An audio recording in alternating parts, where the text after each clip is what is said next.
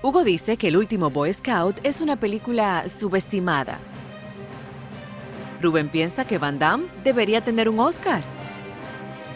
Pues como nadie quiere hablar de cine con ellos, decidieron crear este podcast. Érase una vez en el cine.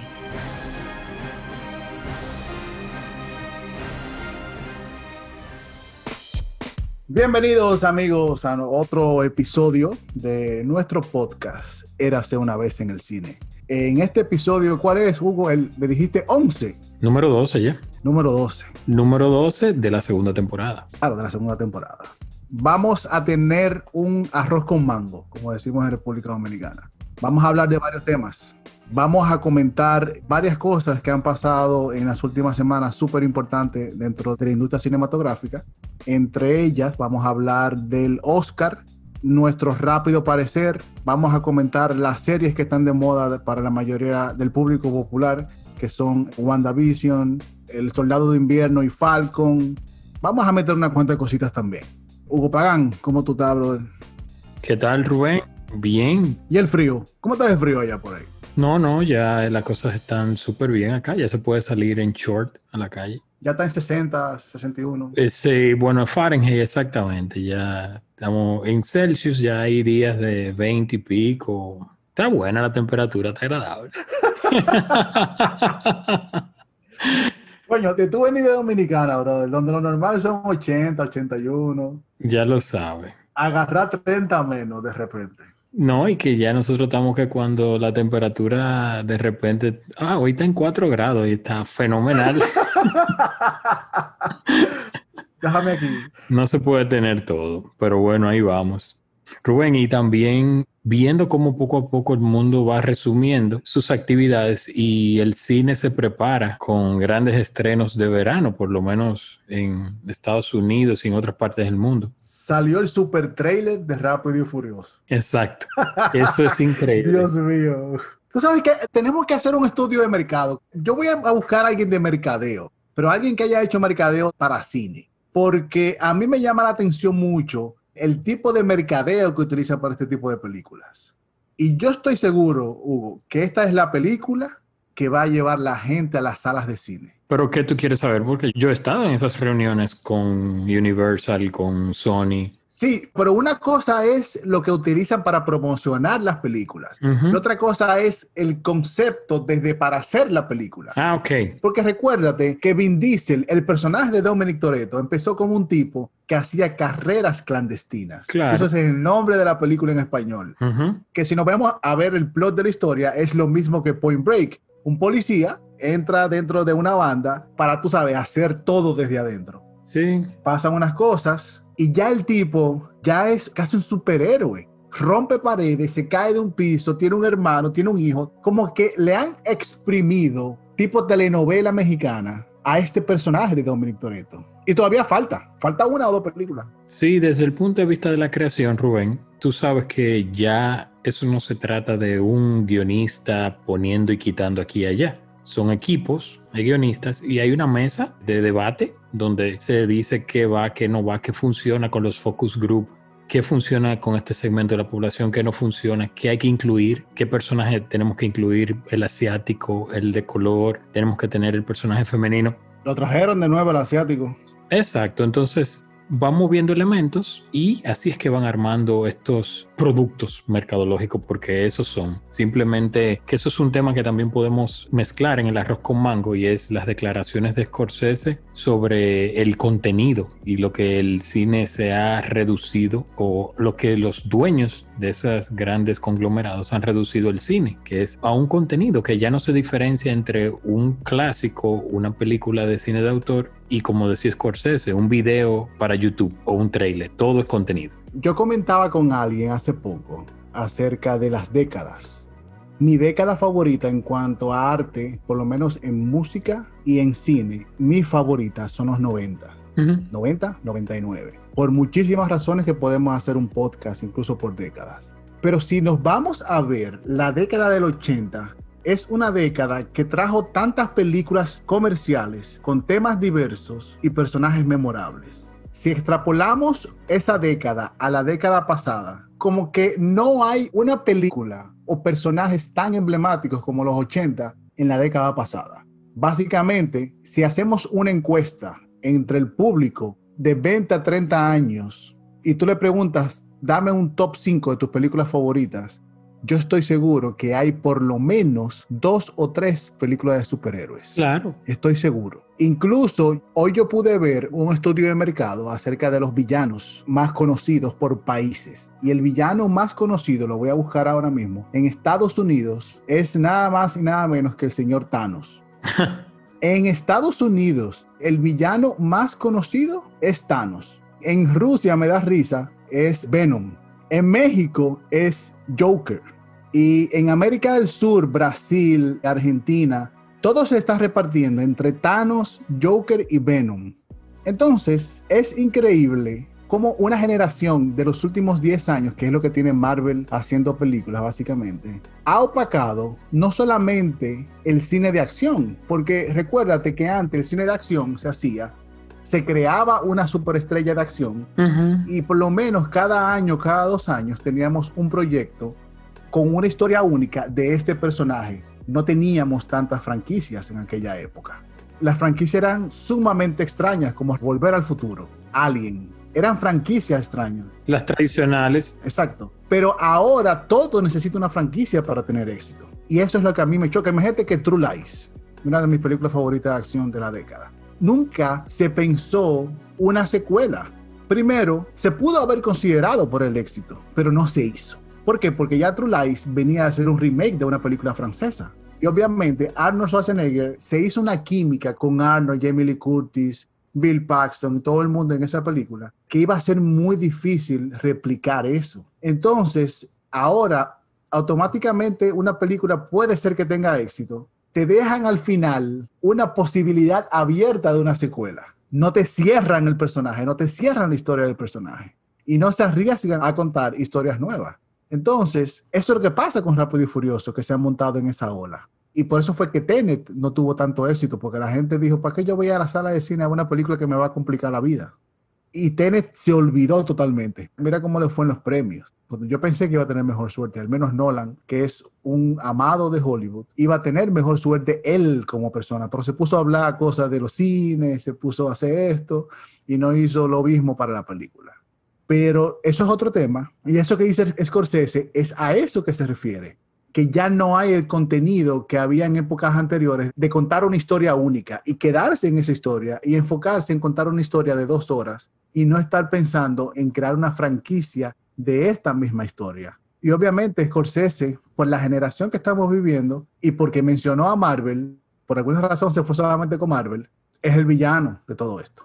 Sí, y aparte del comentario que él hizo sobre el cine de Marvel, que fue el primero, en ese artículo que él escribió para Harper's Magazine, él hace un ensayo sobre uno de sus directores favoritos, que es el italiano Fellini. Entonces, cuando él aborda el tema del contenido actual, lo hace refiriéndose a que los dueños del negocio, como tú bien dices, están enfocados ahora en franquiciar, en sacar el mayor provecho a, cada producto que tienen en sus manos. Cuando tienen algo, no reparan en, como él hace referencia, y estoy tomando las palabras de él, antes cuando tú mencionabas contenido, era un curador que tenía cierto conocimiento del arte, apreciaba una obra y esa obra se colocaba como se coloca cualquier pieza que es curada en una exposición, en un festival de cine, en determinadas salas de cine que eran especializadas en eso. Ahora, contenido se ha reducido a que tengo la última película de James Cameron, tengo la última película de Vin Diesel, pero yo también tengo un canal de YouTube yo también tengo un canal de contenido infantil y es todo ese enjambre de cosas que hay ahí, se mezclan todas juntas y ya pierde valor porque todo es un algoritmo, todo es qué cantidad de views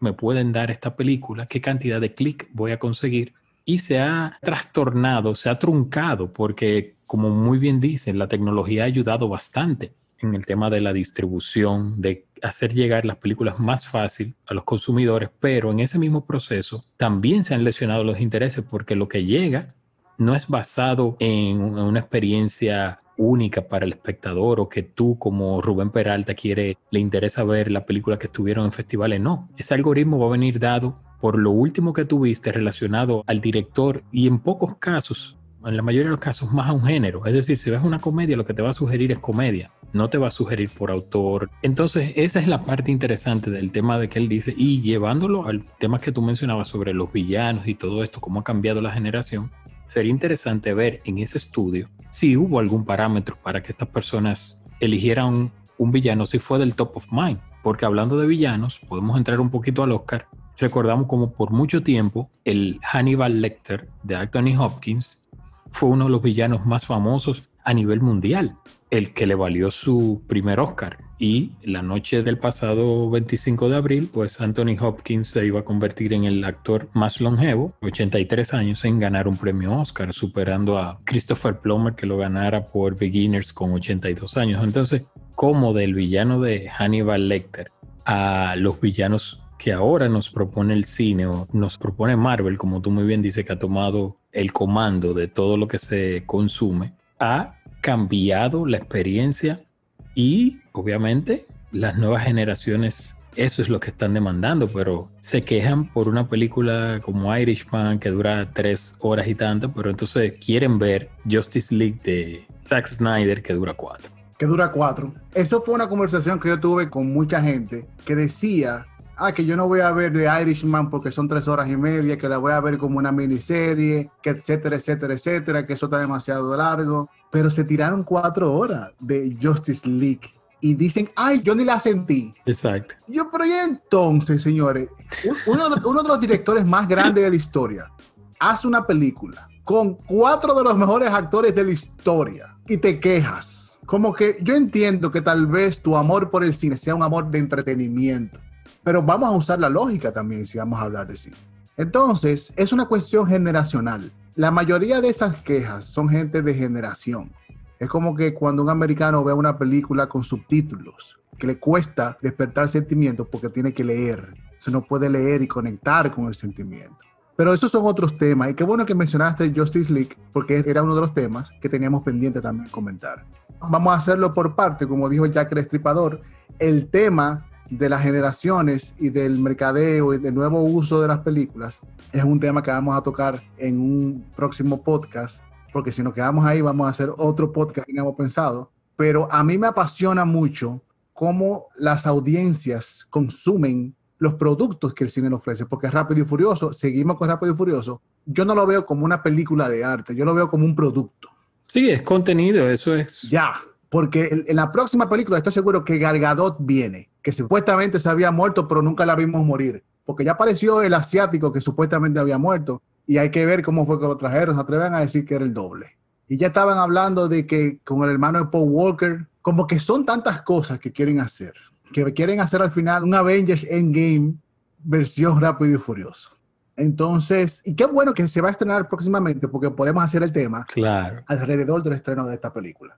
Vamos a comentar lo que habíamos prometido al inicio, Vamos a agregar Justice League, que teníamos ya un tiempo que queríamos hablar de eso. Yo pienso que este episodio, perdón, se va a llamar el superhéroe episodio, porque básicamente el tema son de superhéroes. Pero adelante, Hugo. Bueno, podemos comenzar con lo que fue la ceremonia de los premios Oscar. Lamentablemente, el tema y todo ha girado en torno a la caída estrepitosa en los niveles de audiencia de esta ceremonia una ceremonia que muchos consideran como tal vez la más aburrida desde que el Oscar existe. Sin duda los números no mienten, nueve puntos y pico de millones de telespectadores, viniendo de años de 40, 30. Venía un descenso, vamos a decir, de, manera estéreo, o sea, de manera paulatina, pero esto fue una caída estrepitosa este año. Una ceremonia que, a pesar de algunas sorpresas, todo se dio como pronosticado es cada vez más los premios o los pronósticos son muy acertados. Es difícil ver un año donde haya grandes upsets, como dicen, o grandes sorpresas, que esa es una parte también que le quita un poco de intensidad, porque cuando está esa incertidumbre o esa espera de cuál va a ganar en una competencia muy reñida, sí habían algunas categorías que eran bastante reñidas, sobre todo en la de documental, película internacional pero en las demás categorías yo te diría que la sorpresa más grande fue la de Anthony Hopkins, porque todo... ¿Sorpresa? Bueno, todo el mundo sabía, yo estoy contentísimo porque se haya ganado el premio, pero todo el mundo pensaba que el premio iba a ser para Chadwick Boseman. Incluso se dejó para el final por eso. Exacto. un, un momento súper emotivo. Yo te creo que había un PowerPoint hecho para el Chadwick Boseman. Y no le avisaron a Steven Soderbergh, que era el productor, y le dijeron, Steven, como que, ¿qué pasa si no es Boseman? ¿Qué vamos a hacer? Sí, aparte de eso, los discursos, como se esperaba, discursos muy políticos, todos cargados con el tema del Black Lives Matter y viendo a Chloe Zhao haciendo historia en el Oscar con el premio por Nomadland. Nomadland terminó como la gran ganadora de la noche con tres premios. También no es que fue, vamos a decir, que arrolló, que pasó el rolo, como decimos en buen dominicano, muchas películas empatadas con dos. Y para mí, el tema de mi maestro El Pulpo ganando la categoría de mejor documental ah. me dejó un poco turuleco, como decía Armando Almanza, nuestro maestro. Don Armando. Porque tantos documentales que sí lo merecían más y como que el que menos uno pensaba es el que se lo lleva. Collective, Time, El Agente Topo de Chile, o sea, hasta Creek Camp, que es de Netflix también. Tú sabes que yo no conecté con El Agente Topo, moro. Bueno, a mí El Agente Topo me gustó muchísimo. Incluso dejaron documentales. Uno de mis favoritos, que era Dick Johnson is Dead, que para mí es superior a incluso al que ganó. Sí. Yo pienso que si hay un renglón que yo dije que ganó el más flojo, fue esa. Claro, claro que sí. Incluso si nos vamos a la película internacional, lo que pasa es que Cuba Badis Aida no tuvo tanta promoción como tuvo Drog. Y yo sabía que Drog iba a ganar porque Matt Mikkelsen es uno de los niños mimados de Hollywood. Si hay un actor internacional que Hollywood adora, se llama Matt Mikkelsen. Sí. Y obviamente no es por falta de talento o porque el tipo cae bien. El tipo es mega talentoso. Pero es Matt Mikkelsen y, es Hollywood. Sí. Entonces, los otros nadie lo conocía, básicamente. Porque son países con muy poca tradición cinematográfica. Bosnia y Herzegovina con Cuba Decider, Tunisia con El hombre que vendió su piel y entonces estaba Hong Kong con Better Days. Lo que pasa es que Better Days la comenzaron a promocionar en febrero, muy tarde. Y la de Herzegovina la pusieron en Amazon, pero no empujaron mucho la película. Que para mí es brillante esa película. Y fuerte. Es una película que tú no olvidas fácilmente. No. Pero para decir algo que tú dijiste de los premios, antes que se me olvide, es que el error más grande para mí de los premios no solamente fueron los discursos políticos, fue que dejaron hablar a todo el mundo. Como que le dijeron, hablen hasta que se cansen Ah, sí, no hubo, eso lo comentaba yo con Laura la noche del Oscar, no hubo freno, no hubo el aviso de que ya se te acabó el tiempo. En eso solamente me gustó que no hubo límites para que Thomas Vinterberg diera su discurso, porque en realidad fue impresionante lo que es. Él hizo un cortometraje ahí. Me partió en mil pedazos, compadre. Sí, ese discurso fue súper emotivo. Yo creo que nadie se esperaba eso cuando él habló sobre la tragedia que vivió con su hija, que recientemente había fallecido fue impresionante ese momento del discurso. Me gustó mucho lo de Tyler Perry. Desconocía sobre sus esfuerzos con la fundación que él tiene. Y lo hable lo de Tyler Perry, no solamente con eso, sino también si tú lo examinas como personaje. Él construyó sus propios estudios cinematográficos en Atlanta. Y básicamente tiene un Hollywood pequeño ahí, en Atlanta. Incluso la nueva película de Angelina Jolie, que él está en esa película, fue una de las primeras películas que se filmó dentro de los terrenos de él. Ok. Porque recuérdate que Tyler Perry tiene un personaje que es súper conocido dentro de la comunidad negra en Estados Unidos, que es Madea. Madea. Madea viene del teatro, de un teatro pequeño que fue creciendo poco a poco hasta que se hizo su película. Y la primera película de Madea, que costó como 4 millones de dólares, recaudó casi 160 millones de dólares. Sí. Y obviamente Madea lleva, qué sé yo, unas 7, 8, 9 películas. Todas, todas han recaudado por encima de los 200 millones de dólares, sin contar las ventas de DVD. Y obviamente, cuando tú tienes un proyecto que tú inviertes 10, 12 millones y te deja 10 veces eso, y tú como productor, actor, guionista y director, obviamente que tu retorno es muy bueno el key del asunto es como tú inviertes ese dinero. Claro, claro. Y yo pienso que Tyler Perry, un tipo súper inteligente, supo cómo invertir su dinero. Porque Atlanta, no solo, él no eligió Atlanta por coincidencia.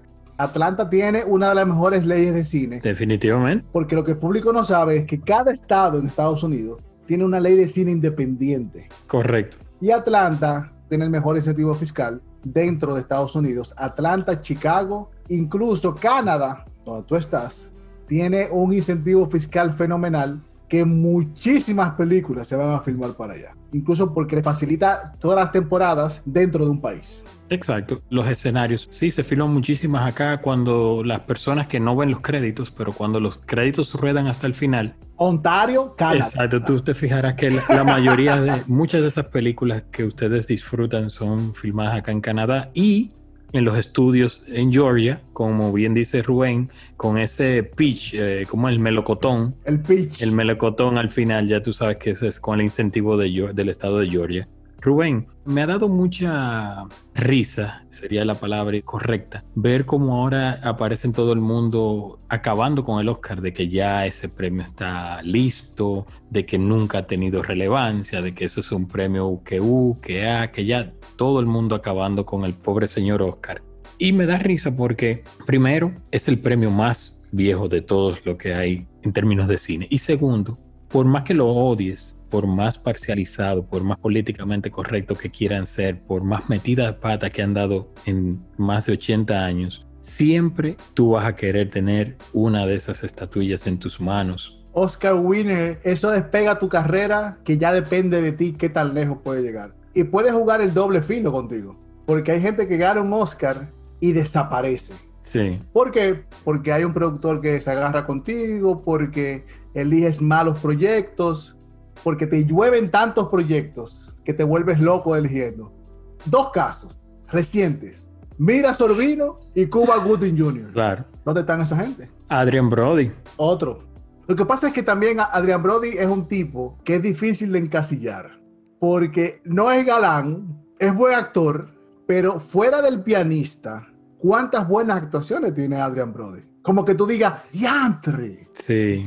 Yo nada más recuerdo a él una que en Detachment, y ha tenido proyectos muy raros, porque recuerda The Jacket, que no es un proyecto malo, pero es una película sumamente intrincada, complicadísima. Pero que sale después del maquinista, que es el mismo director Brad Anderson, Sí. y crea una expectativa increíble, porque la maquinista fue una película de culto. Sí.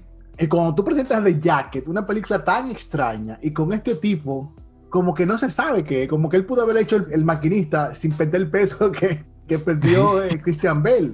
Eso es otro tema también. Lo que pasa es que yo pienso que hay actores que no saben balancearse entre el cine comercial y el cine que le gusta hacer. Ahí va el trabajo de un agente, Rubén, porque que también todo es un engranaje. Eso es lo que yo siempre digo, tú eres actor, tú eres cineasta. Tú te imaginas, vamos a poner el ejemplo de, para seguir con los superhéroes, de los hermanos Rus. Ellos hacen su película, que ellos tengan que salir también a venderla, que ellos tengan que diseñar la estrategia de distribución, la estrategia de mercadeo. Así no funciona un proyecto. Entonces un actor sabe actuar. Si tú tienes un equipo que te sabe escoger, esos agentes incluso saben cuál es el papel que más te conviene. ¿Cuáles proyectos te presentan? Exacto. Tú no has visto la serie Entourage. Esa es la serie, He visto algunos capítulos, sí. esa es la serie que para mí representa Hollywood. Porque Ari, que es mi personaje favorito, que es el agente, Jeremy Piven. Jeremy Piven, genial, su único gran papel en la historia, porque el tipo ha, ha tratado y ha tratado y no pega una. Y yo siempre he dicho, Brad Pitt, buen mozo, que sé yo qué, pero el que lo hace, acuérdate que en los 50 y 40 había un star making. Todavía existe el star making. Lo que pasa es que no es como antes. Sí. El star making de ahora es enfocado en el estilo del actor. Antes, el actor tenía que cantar, bailar, empatillarse, hacer comedia, hacer drama, trabajar con Hitchcock, todo. Entonces ahora tú eres buen mozo, tú eres buen actor. Vamos a conseguirte papeles acorde a ti. De vez en cuando, tú te haces tu papelito de actuación como Big Short, Claro. que sale gordito Brad Pitt, que con Burn After Reading, que sale loquito, cosas así. Pero hay que ponerte con Tarantino. Hay que buscarte un papel con Netflix, que fue la segunda película que Netflix produjo y que te va a poner en todos lados, que es la que hace de un general. y con Terrence Malick. Vamos a trabajar con Terence Malick y The Tree of Life. Vamos a ponerte en el Oscar. Vamos a trabajar con David Fincher, que también te van a llevar al Oscar. Y eso que Brad Pitt no tiene Oscar. No. No tiene Oscar. Ha estado nominado dos veces. Bueno, tiene un Oscar ahora por la Tarantino. Pero previo a Tarantino, él era Oscar nominee Brad Pitt. Ujú. Agarré a Brad Pitt porque es el tipo tal vez más conocido que la mayoría del público como actor puede identificar. Pero todo el mundo, desde directores, actores, todos, incluso me sorprendió que el que ganó por edición dijo y le dio las gracias a su agente. Yo no sabía que la gente de edición tenía un agente también. Sí. Claro, claro. Todo el mundo tiene un agente, por eso yo te digo, contrátame para yo ser tu agente. Rubén, ¿qué va a pasar? No vamos a predecir, pero el Oscar, ¿cómo va a volver como el ave fénix? ¿Qué va a pasar? Fácil. Nada es improvisado en Hollywood, yo siempre le he dicho. ¿Qué hizo el Oscar el año pasado? Anunciaron una serie de medidas para sus películas, que para tú poder estar nominado, tú tienes que tener un quórum de cosas, como cumplir con cosas. Un checklist yo pienso que lo que afectó mucho al Oscar en este año fueron los retazos de la pandemia, no tanto por la ceremonia, era que no había películas interesantes. Usualmente cuando el Oscar se presenta, hay una película o dos que son no necesariamente las que van a ganar, pero sí son las favoritas del público.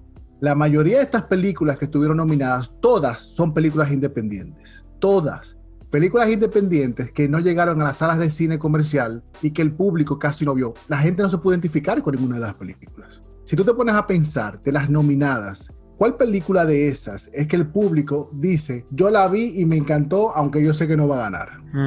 Ninguna. Incluso Nomadland, que es la que gana, que la pusieron en Amazon como por dos días gratis. La mayoría de gente no la conoce. ¿Por qué? Porque no conocen a Chloe Shao. No, claro. Es que es una película con un ritmo lento con un ritmo pausado. Entonces, como que no hay, de las nominadas, no hay una película tampoco con una figura atractiva. Si nos ponemos a ver todas las nominadas, incluso los actores nominados, las actrices nominadas, no había ninguna de las clásicas actrices que van a llamar al público a ver el premio. No estaba Meryl Streep, no estaba Amy Adams, no estaban las actrices que mueven al público. Este año ya viene Jennifer Lawrence con Brad Pitt en un proyecto vienen muchos proyectos interesantes con los actores que teníamos tiempo que no vemos. Paul Thomas Anderson vuelve con un proyecto con Bradley Cooper. Hay muchas cosas que Ridley Scott está filmando con Adrian Drive y Lady Gaga. Hay muchas películas enfocándose para la temporada de premios de este año que viene empujando muy fuerte. La ceremonia en sí también, Rubén. Pero piensa, algo que no habíamos olvidado es el Museo de Hollywood, que estaba por estrenarse en diciembre. Se movió todo para una fecha indeterminada y eso también va a ser algo que va a mover público. Ya Nueva York anunció que puede abrir todas las puertas, ya Broadway eventualmente va a volver. In the Heights, que es una película latina hermosísima, a mí me encantó. Va a ser una película que va a llevar la gente a las salas y que es una película que va para los premios, tiene que ir para los premios. Spielberg ya anunció que viene West Side Story con su remake y Spielberg sabemos todo lo que ofrece y todo el engranaje que va a montar ahí. Con esos dos musicales grandes, tal vez el Oscar necesite un espectáculo más Broadway y el montaje sea más vistoso. Eso es lo que te digo. Lin Manuel tiene un animado con Netflix que anunció. Luca Gadino, como que ya todo se está engranando para la temporada de premios de este año, que aunque tú no lo creas, está como a cinco o seis meses de aquí ya. Porque acuérdate que el Oscar se hizo ahora, el Oscar usualmente es a principios de año. Entonces, la temporada de premios ya está cinco meses de aquí. Claro. Si nos podemos ver las películas que se van a estrenar, que por lo menos Warner Brothers ha anunciado, y no hemos visto lo que A24 viene, vamos a ver todo eso en los festivales que vienen, que son Cannes y Toronto, San Sebastián y... Avanzando en nuestros temas, Rubén, y para entrar con esto, dar paso al siguiente tema de la noche, que es WandaVision y The Falcon and the Winter Soldier, las dos series de Disney Plus que yo también, por cierto, vi Dem de Amazon, que me parece muy interesante. Imagínate que el Oscar de repente diga, vamos a buscar alinearnos o atraer a un público más popular, más coloquial, y de repente se inserte una categoría como se ha especulado por años de un premio popular o un premio así del público y se inserte en este tipo de proyectos como WandaVision o The Falcon and the Winter Soldier tal vez eso puede ser una salida o no una salida, puede ser un punto donde ellos puedan explotar y revivir o atraer más audiencia, no sé, tal vez. Pero hablando de estas dos series, WandaVision y The Falcon and the Winter Soldier, Disney Plus, volvemos al punto inicial de Rápido y Furioso, me parece que lo que están poniendo sobre la mesa dista mucho de lo que ellos han enseñado o Marvel ha enseñado con lo que ha hecho para cine, porque si bien las dos propuestas parecen partir de un punto interesante, para mí se van como deshaciendo en el camino. Sobre todo WandaVision, que prometía muchísimo, me pareció súper interesante ese tratamiento visual, la puesta en escena, la idea del uso de los retro, de hacerlo como estos sitcom clásicos, y de repente se traiciona en su propio estilo para dejarnos un espectáculo visual al final de palomitas, para no decir cocaleca, para que no te ofendas. Y yo no me ofendo porque mi nombre es hermoso. Ay, perdón. Recuérdate que hace dos años se anunció que ellos querían como hacer una categoría de película popular y se lo comieron con aguacate como cómo va a ser la Academia de Artes y Ciencia quiere llegar al populacho, qué sé yo qué. Y ellos, ni tontos ni perezosos, lo que hacen, ok, vamos a quitarlo. No, se pongan así, señores. No se pongan así porque fue una sugerencia. Entonces, ellos dijeron, está bien, está bien, pero no se quillen. ¿Por qué se ponen así? Fue una sugerencia. ¿Qué hizo la academia? Nominó a Black Panther el año siguiente. ¿Está bien? Y nadie dijo nada. Nadie dijo nada. ¿Por qué? Por lo que representa Black Panther. No, por lo que representa. Ah, hubo personas que querían que ganara. Entonces, repito, nada en Hollywood pasa por accidente. Entonces, ellos están ahora navegando en todas las aguas, en las aguas de la inclusión. Es una bendición que Steven Spielberg hizo un remake de West Side Story de latinos americanizados en Nueva York. Y es una bendición que In the Heights es una película latina por latinos dirigida por un asiático y escrita por un boricua. Nada es coincidencia. la ONU, la ONU. Exacto, básicamente. Entonces, ese es el wink que vamos a tener. ¿Quiénes son los superhéroes que vienen? Black Widow, rusa, Shangri-La, que es asiático. Chino. Exacto. Black Adam los Eternals, los Eternals, ¿quién dirige Eternals? Chloe Zhao. La que acaba de ganar el Oscar. ¿Qué, coincidencia. ¿Y quiénes están en The Eternals? El musulmán, este actor que se puso fuerte, está Salma Hayek, está Angelina Jolie. Entonces, ese va a ser la salvación. Obviamente, no sé si lo van a nominar, no sé la calidad de Eternals. No lo dudo, porque si ya tuvimos a Black Panther, y ya rescatamos la versión de DC de Justice League de Zack Snyder, todo es posible. Lo que pasa es que Hollywood inteligentemente se está alimentando y creando universos paralelos con las series de televisión, que son las propuestas más interesantes que tenemos ahora mismo. Y Marvel se fue adelante en eso. Amazon viene este año con la serie de El Señor de los Anillos. Ya HBO anunció que para el 22 viene con una precuela de Juego de Tronos se anunció una película de la precuela de Sopranos. Todo va a ser un refito de todo. Y eso es lo que nos están proponiendo. Yo sí estoy seguro que, mira, y, siguiendo con lo de WandaVision, me gustó más WandaVision que de Falcon y el Soldado de Invierno. Porque como tú dices, yo pienso que WandaVision fue más riesgosa. Tomó más riesgo en narrativa. ¿Por qué? Porque los primeros tres episodios te dejan perdido. Tú no sabes lo que estás viendo. Tú no tienes idea. Pero Soldado de Invierno, desde que entra, ah, los negros, los blancos. Tiro y explosiones. Exacto. Y la tensión racial. Ya.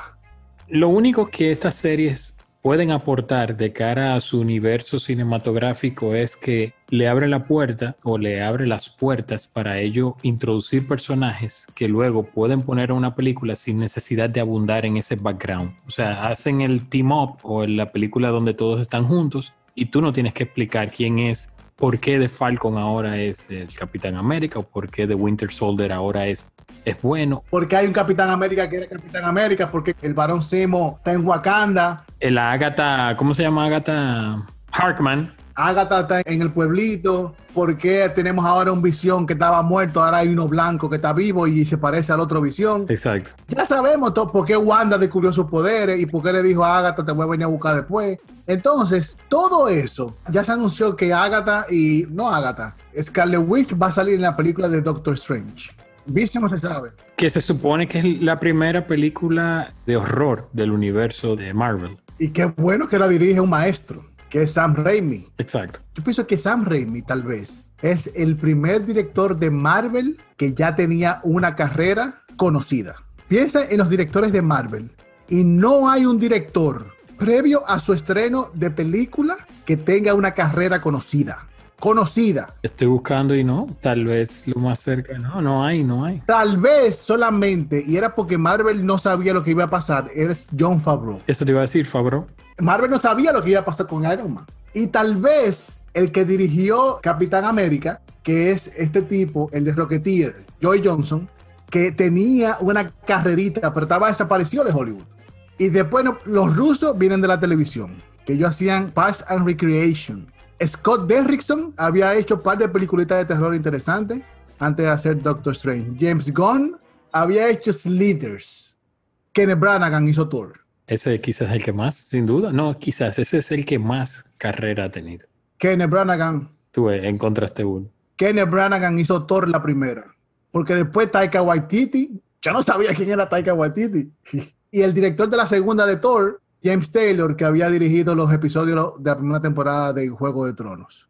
Entonces, Marvel ha sido inteligente, por lo menos en eso, en darle rienda suelta a creatividad de gente que ya ha demostrado que puede crear universos. Y la gente esta que hicieron Capitán Marvel fueron los que vinieron a Dominicana a hacer Sugar. Anna Boden y Ryan Fleck. Fleck que es lo opuesto de DC, porque DC le ha dado proyectos a ya directores conocidos.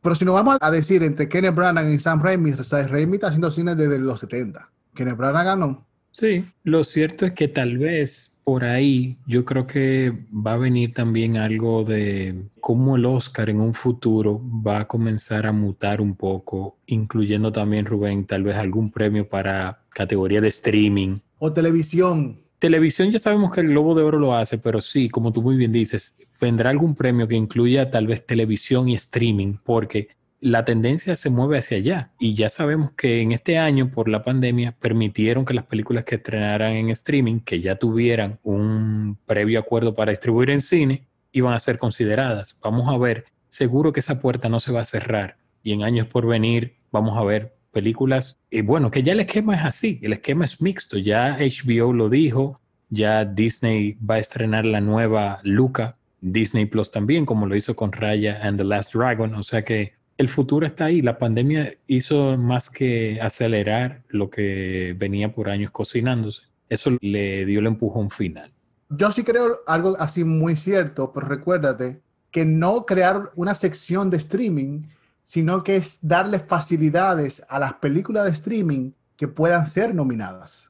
No creo que Hollywood, o por lo menos la academia, vaya a crear una sección independiente para los streaming, sino es que le va a dar ciertas facilidades de acuerdos para que puedan estrenar sus películas en streaming y también en las salas de cine. Porque recuérdate que parte de lo que el Oscar promueve es el romanticismo de las salas de cine. Sí, y eso hubo muchos discursos que iban por ahí, de que la gente que vuelva al cine, no Lang, Frances McDormand diciendo vuelvan al cine a verle en pantalla grande, que, que es así. Pero para ir cerrando, Mr. Peralta, impresiones finales sobre las dos series que abordamos de manera breve, WandaVision y The Falcon and the Winter Soldier. ¿Qué te gustó, qué no te gustó? Como te dije, creo que WandaVision me gusta más porque tomó muchos riesgos narrativamente. Y esos últimos dos episodios y manejar los personajes como lo manejaron, que le dio importancia a todo el mundo, pienso que fue lo más rico de la serie. Obviamente, la química que tienen Elizabeth Olsen y Paul Bettany es fenomenal.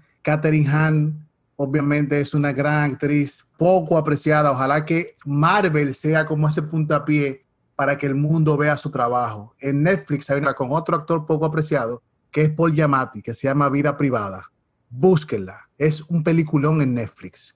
Lo que pasa es que mi problema con Falcon, primero, es muy predecible. Como que el que ha visto algo de cine de acción sabía lo que iba a pasar con los personajes. Es como el clásico arco de, de todos los personajes de acción. Pienso que abusaron demasiado del racial profiling de los personajes que se fueron mucho al sistema racial que desafortunadamente tenemos aquí en Estados Unidos. Creo que forzaron muchas cosas con eso. Creo también que, aunque las secuencias de acción tuvieron muy bien hechas, me quedo con dos solamente. La primera del primer episodio que dura como 10 minutos y la pelea cuando llegan las guerreras de Wakanda me fascinó esa coreografía que tuvieron esas personas. Después yo pienso que fue más de lo mismo. No vi mucho diferente a lo que ya había visto en el universo de Marvel, pero me quedo con Wanda. WandaVision, por lo que te dije, creo que es una serie más riesgosa y que conecté más y que interesa más. por la inclusión de personajes, incluso por la inclusión de personajes que pensábamos que estaban desaparecidos, como el personaje de Kat Dennings. Eso te iba a decir, yo me quedo con WandaVision por Kat Dennings. ¡Qué resumen! Me encanta ese resumen. Ya. Laura sacó todo, ¿verdad? Sí. No, Laura está aquí, o sea que me va a dar mi más aguaso en breve, pero eso no importa. La realidad es que yo coincido contigo casi en todo. Me parece muy bueno esos primeros episodios de WandaVision. No me gusta tanto el final porque creo que al llevarlo a esta confrontación bien Marvel, por así decirlo, bien grandilocuente, así todo pomposa, esa parte como que me restó mucho de ese look y este feel que tenía tan íntimo la serie, como tan que se iba casi a lo dark pero entonces no llega a dark y se vuelve muy white, se vuelve muy clear, muy transparente, todo muy bonito. Entonces me hubiera gustado ver ese universo poniéndose un poco más oscuro como pretendía al inicio de la serie, pero estoy de acuerdo contigo con que es una mejor propuesta que Falcon. Porque recuérdate que el truco que tiene Marvel, que muy poca gente ha notado, es que cuando presenta un personaje nuevo con sus poderes, automáticamente como villano le pone el mismo personaje, pero malo. Fíjate, Iron Man bueno contra Iron Man malo, que era Jeff Bridges. Sí. Thor bueno contra Loki, que era el Thor malo. Todas las películas de Marvel de inicio tienen el villano, que es el mismo tipo bueno. El opuesto. El opuesto, pero como Bizarro y Superman. Claro, claro. Entonces, aquí pasa la opción, que es otra bruja con los mismos poderes que ella, pero bueno, o mala. Exacto. Y después aparece una visión buena y una visión mala. Exacto. Para tener dos visiones. Mira, con el Falcon, este, lo que me pasa es que incluso en esas secuencias, o sea, en lo que la serie debe de ser su punto fuerte, me parece que ni siquiera ahí, o sea, en esas secuencias de acción, salvo la que tú mencionaste, que están muy bien diseñadas, me parece que las secuencias de pelea ni siquiera aportan nada nuevo, ni siquiera son impresionantes que tú digas, wow ni los motivos de los villanos. Para nada. Es tan superfluo. Tú este tipo como Anthony Mackie y el halcón no tiene dinero para salvar a su familia, pero tiene fondos para viajar por el mundo entero y hacer toda la tontería que hacía. Exacto. Como que si nos vamos a la lógica del personaje, ellos quisieron copiar la química de Lethal Weapon o Rush Hour. Sí, los body movies. Exacto, de negro y blanco diferente, que se odian pero se quieren. ¿Me entiendes? Como que ¿En qué momento esta gente tuvieron pelea en la serie de Marvel? Sí, y cuando se van de que a Mad Report, ¿es que se llama el país ficticio este? No, o sea, por favor. Pero eso fue a propósito. Esa ciudad es sumamente importante dentro del universo Marvel, porque nada más para decirte, ahí fue que se escapó Wolverine. ¿Entiendes? Entonces, ahí pasan muchas cosas. Entonces, yo pienso que Marvel lo que hizo fue que presentó esto por algo. Claro, para luego usarlo en una película. En una película, no sé cuál. Y ya tú conoces el universo de esta ciudad, que es eh, un reino de nadie. De delincuentes, básicamente. Exacto. Recuérdate que hay muchos asiáticos en esa área. ¿Y quién en Endgame, quién era el asesino a sueldo más conocido en Asia? Sí, Hawkeye, cuando se volvió loco. Era Hawkeye, que estaba en esa ciudad. Que estaba en una ciudad indeterminada pero que se parece mucho a esa donde está. A Madripoor es. Bueno, a eso es lo que hay entonces. Vamos a terminar con Madripoor y con el Falcon este. Vamos a ver qué es lo que va a traer. La próxima es Loki, que viene en Disney Plus. Loki, la semana que viene se estrena Loki. Y por ahí viene la de Black Widow. Pero esa es la película ya. Una película, sí, sí, sí, la peli. La película, este año vamos a tener tres películas de Marvel, que es esa, de Eternals y Shangri-La. Shangri-La, ¿qué se llama? Algo así. Qué respiro, qué respiro para Marvel que no pudo estrenar nada el año pasado. Después de hacer casi 5 millones de dólares con dos películas. Rubén, nos vemos la próxima ya. Está bueno. De... Señores, recuerden, érase una vez en el cine. No me hable de millones que me deprimo. Bye bye. Bye bye, hermano. Hasta la próxima.